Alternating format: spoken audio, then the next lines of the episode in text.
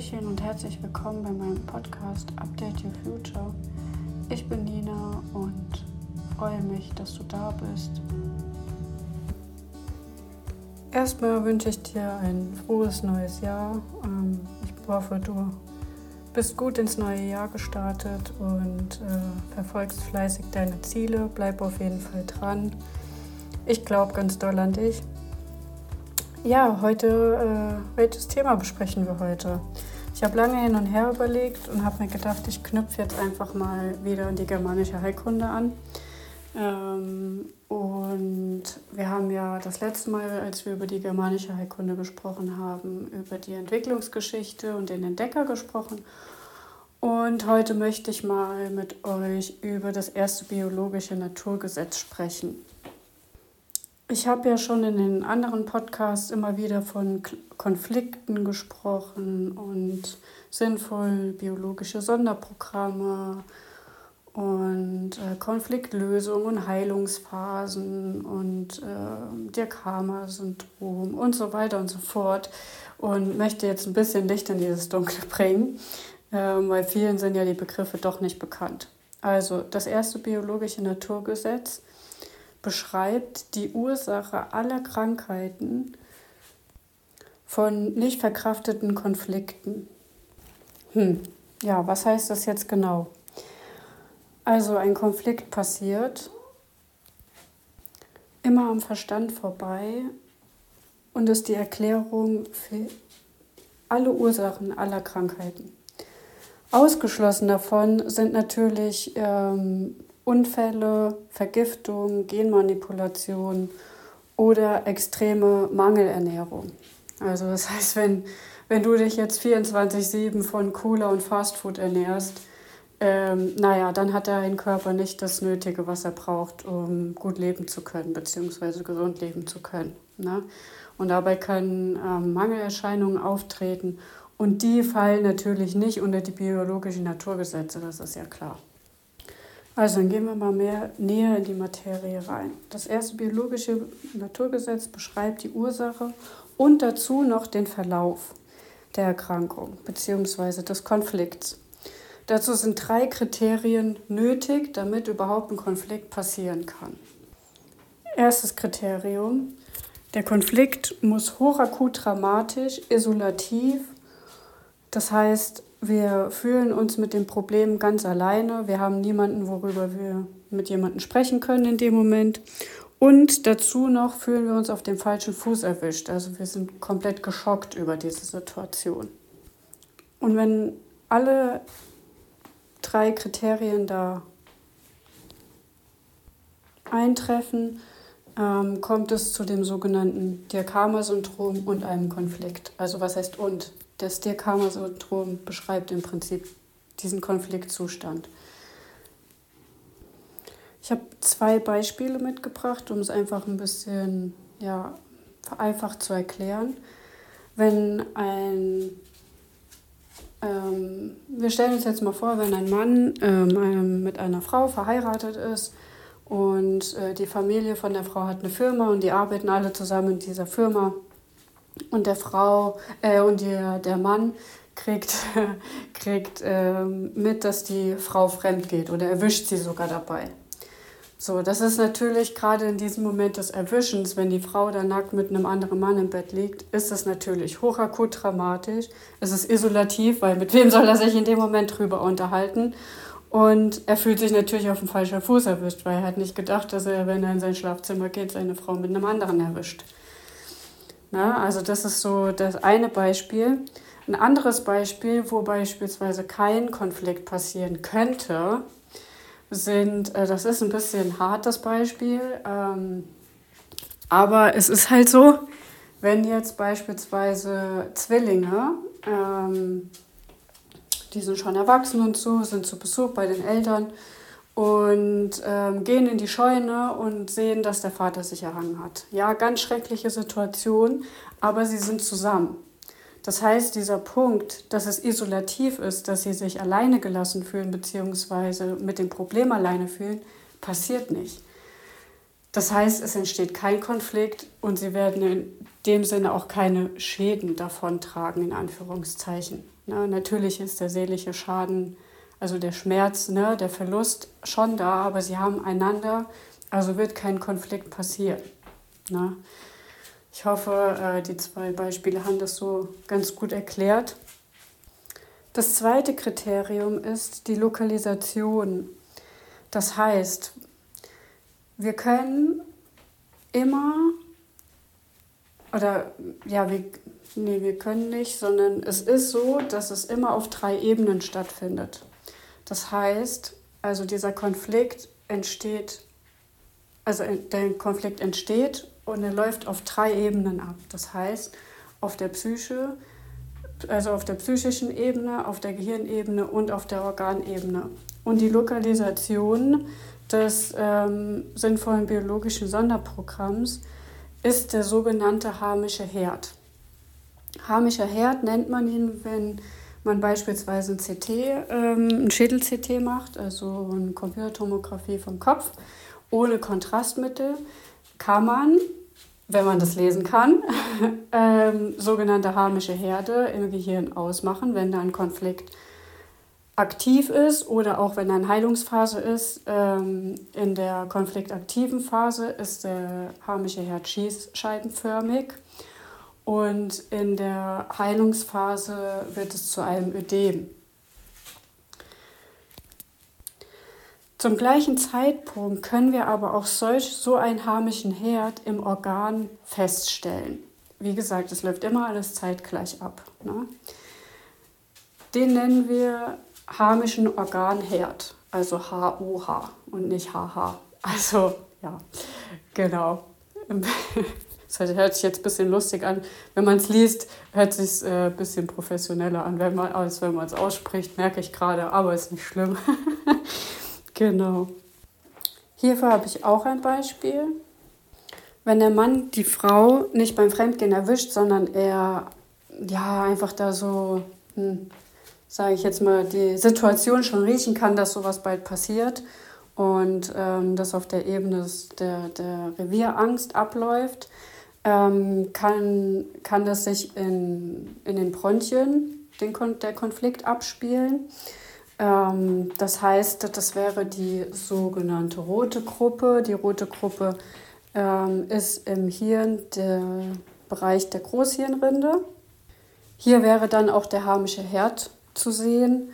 Das ist natürlich dann abhängig auch von der Händigkeit, wobei da gehe ich dann noch mal später näher drauf ein. Ich will jetzt nicht zu viel hier erzählen und dann geht ihr hier völlig verwirrt aus meinem Podcast raus und wisst weniger, nachher weniger als vorher oder seid verwirrter als vorher. Genau, und, ähm, und auf der Organebene wäre dann ähm, der harmische Organherd auf der, bei den Bronchien. Ne? Auch da abhängig von der Händigkeit. Ne? Ja, und im dritten, äh, dem dritten Kriterium habe ich schon ein bisschen vorgegriffen, weil das ist sonst nicht so einfach alles zu erklären. Das ist der Verlauf ähm, der drei Ebenen, also dass das alles immer synchron abläuft, auf der psychischen, auf der Gehirn- und auf der Organebene. Ja, entscheidend ist ähm, hier, wie wir empfinden ne, in einer Situation. Also das ähm, hat auch das vorherige Beispiel gezeigt mit den Zwillingen.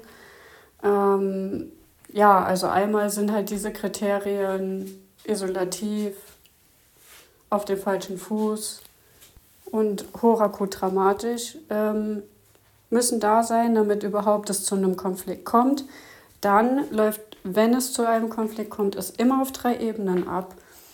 Auf der Gehirn- und auf der Organebene gibt es sogenannte harmische Herde, die dann in dem Moment entstehen und worüber uns Ausschluss, Aufschluss geben kann, ähm, was für ein sinnvolles biologisches Sonderprogramm gerade abläuft und in welcher Phase es sich befindet. Ne? Weil es kann ja auch sein, dass jemand ein Schädel-CT gemacht bekommt und dann wird ja nach Schulmedizin irgendwas festgestellt im schlimmsten Fall eine Krebsdiagnose und es ist aber gar kein Krebs, sondern es ist halt dieser harmische Herd, der auf einer der Ebenen abläuft. Ne? Also auf der Konflikt- oder auf der Heilungs-, also in, in der Konfliktphase oder in der Heilungsphase. Wenn dann aber die Person, die jetzt das Schädel-CT bekommen hat, der Person gar nicht bewusst ist, dass sie überhaupt so einen Konflikt erlitten hat, kann man natürlich, wenn man das lesen kann, ähm, von der Gehirnebene im Schädel-CT auf das Organ und auch auf die Psyche schließen. Also da kann man dann sagen, okay, der harmische Herd ist jetzt in der Großhirnrinde und da der Bereich gehört zu dem Revierkonflikt und dieser Bereich ähm, ist mit den Bronchien verbunden.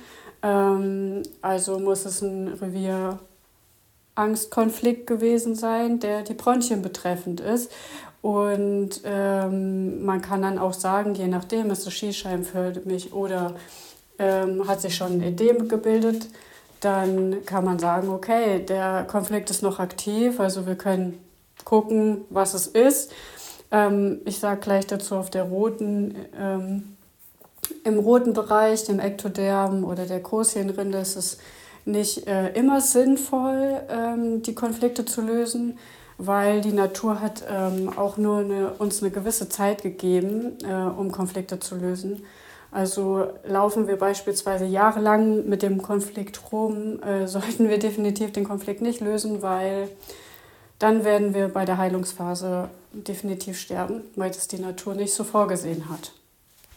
Ja, ähm, ja die, im, in dem roten Bereich, sage ich jetzt mal, ist, ist ähm, auch das Herz dabei und mit dem Herzinfarkt und ähm, ja, wenn halt da jemand zu lange gewartet hat oder halt auch unwissentlich, ne, ähm, wenn jetzt der Konflikt beispielsweise mit der Arbeit zu tun hat ähm, und die Person geht dann in Rente, dann kann es da sehr schnell dazu kommen, dass da ein Herzinfarkt passiert und man daran stirbt, weil der Konfliktgrund, ähm, also die Arbeit, ist ja dann weg das heißt, der Patient oder die Person geht so oder so in Heilung, weil die Arbeit ist nicht mehr da.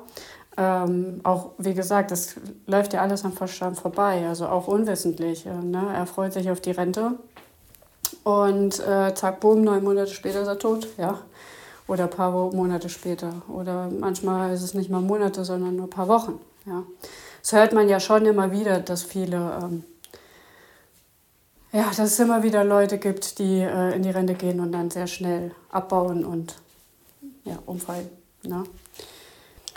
Ja, das liegt dann halt an solchen Situationen. Ja, was würde man diesen Personen verraten? Bleib in der Firma, arbeite weiter und wenn es nur ein Tag die Woche ist, ja, oder nur ein paar Stunden. Aber bleib konfliktaktiv, weil dann kannst du länger leben. Ja, ich meine, das ist zwar auch äh, jetzt nicht so berauschend, weil konfliktaktiv heißt auch im Dauerstress äh, Dauersympathikoton. Ähm, ja, das ist natürlich auch kein optimaler Zustand, aber besser als äh, am Herzinfarkt zu sterben ne? und das äh, kurz nach dem Eintritt in die Rente. Das sind natürlich so Situationen, ja, da gibt es halt noch mehr in dieser roten Gruppe und ähm, da darf jeder dann, ja, muss selber gucken, ähm, wenn er sich damit beschäftigt, welcher Konflikt ist es und ja, sollte ich jetzt diesen Konflikt lösen oder sollte ich lieber die Finger davon lassen?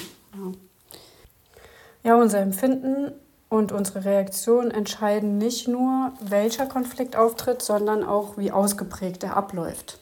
Ja, das ähm, ist so der nächste, nächste Punkt. Ja, dass es am Verstand vorbeiläuft, habe ich ja schon gesagt, aber wenn es am Verstand vorbeiläuft, auf welcher Ebene fließt es dann? Ja, vielleicht hast du da schon eine Idee zu. Ähm, es läuft natürlich auf der Herzensebene ab, auf der Ebene der Empfindung. Die, die wir oft nicht ähm, ja, gesteuert bekommen. Es ist einfach so, weil unser Herz ist einfach, ja, läuft außerhalb der Reihe, sage ich jetzt mal. Ne? Und ähm, ja, wenn wir, wenn wir Sachen empfinden, ähm, ob wir wollen oder nicht, werden wir sie empfinden. Ja, ne? also wenn, wenn jetzt unser Crush an uns vorbeiläuft, ob wir wollen oder nicht, dass wir Herzrasen kriegen, wir kriegen Herzrasen und Schweißausbrüche und was weiß ich was. Oder ein Glitzern in den Augen und sowas. Das ist alles, das läuft alles auf der Herzensebene ab. Ja. So, ich habe euch jetzt noch mal ein Beispiel mitgebracht. Ähm, anhand dieses Beispiels könnt ihr verschiedene Reaktionen sehen ähm, und das ist ja stellt es noch mal besser dar, ähm, dass es halt wirklich auf uns drauf ankommt, ob ein Konflikt abläuft und wenn ein Konflikt abläuft, was das für ein Konflikt ist. Ja, das ist rein an unseren Empfindungen. Also ich kann ganz anders empfinden wie du und du kannst ganz anders empfinden wie ich und ich kann wieder anders empfinden als mein Sohn und mein Sohn empfindet wieder anders als meine Mutter und so weiter und so fort. Ja, also wir sind alle einzigartig, alle Individuen und wir haben alle Prägungen mitgegeben bekommen und haben Erfahrungen gemacht und ähm, ja, dadurch entsteht halt, dass jeder anders auf irgendwas reagiert. Ja, ich bleibe bei dem Beispiel Fremdgehen. Die böse Frau, die ist, geht ganz viel fremd hier. Ja, wobei da ich auch mittlerweile eine eigene Meinung zu habe zu diesem, zu der Liebe und Fremdgehen. Und, aber naja, das ist eine andere Geschichte. Also beim Beispiel A ähm, vermutet, wie ich vorhin schon gesagt habe, der Mann, ähm, dass die Frau fremd geht. Wir bleiben auch bei dem Beispiel, dass der Mann mit bei der Frau in der Firma arbeitet, beziehungsweise bei der Familienfirma ähm, von der Frau. Als er das erste Mal diese Empfindung hat, so, ich glaube, meine Frau geht fremd, war er erstmal geschockt. Aber irgendwie, ja, als würde das schon riechen, so, ja, passiert halt der Konflikt und ähm, da sind wir natürlich wieder bei, bei dem Konflikt der Bronchien.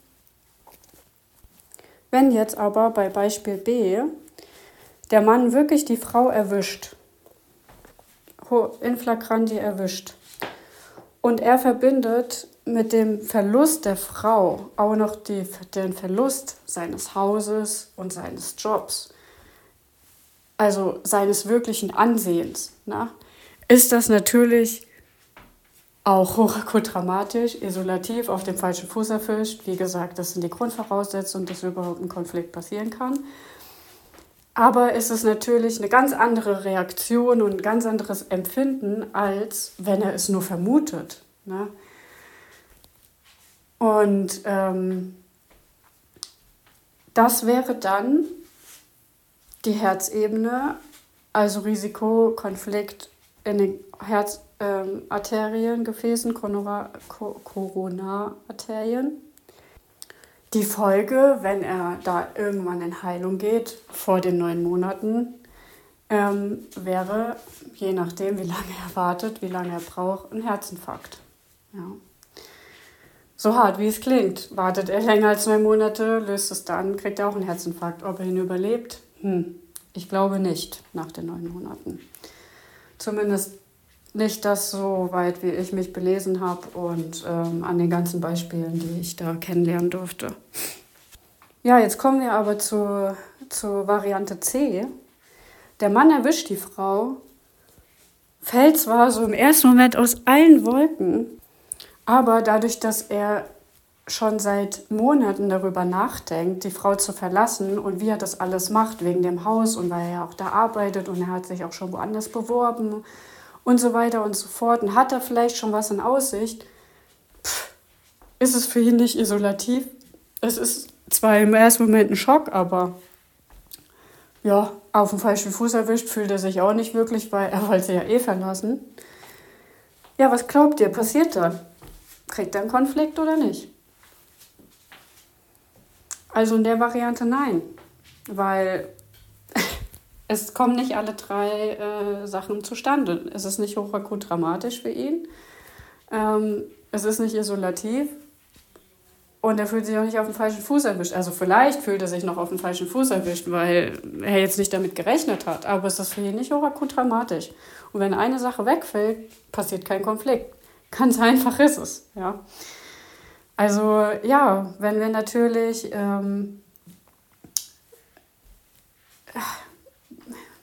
es kommt immer darauf an, wie wir durchs Leben gehen. Ne? Wenn, wir, wenn wir durchs Leben gehen, total negativ und ständig Angst, dass da um die nächste Ecke irgendwas lauert oder das Leben will einem nur Böses oder oder oder oder, ne? dann ähm, leben wir natürlich in der Gefahr, in Anführungszeichen, dass wir halt viele Konflikte erleiden.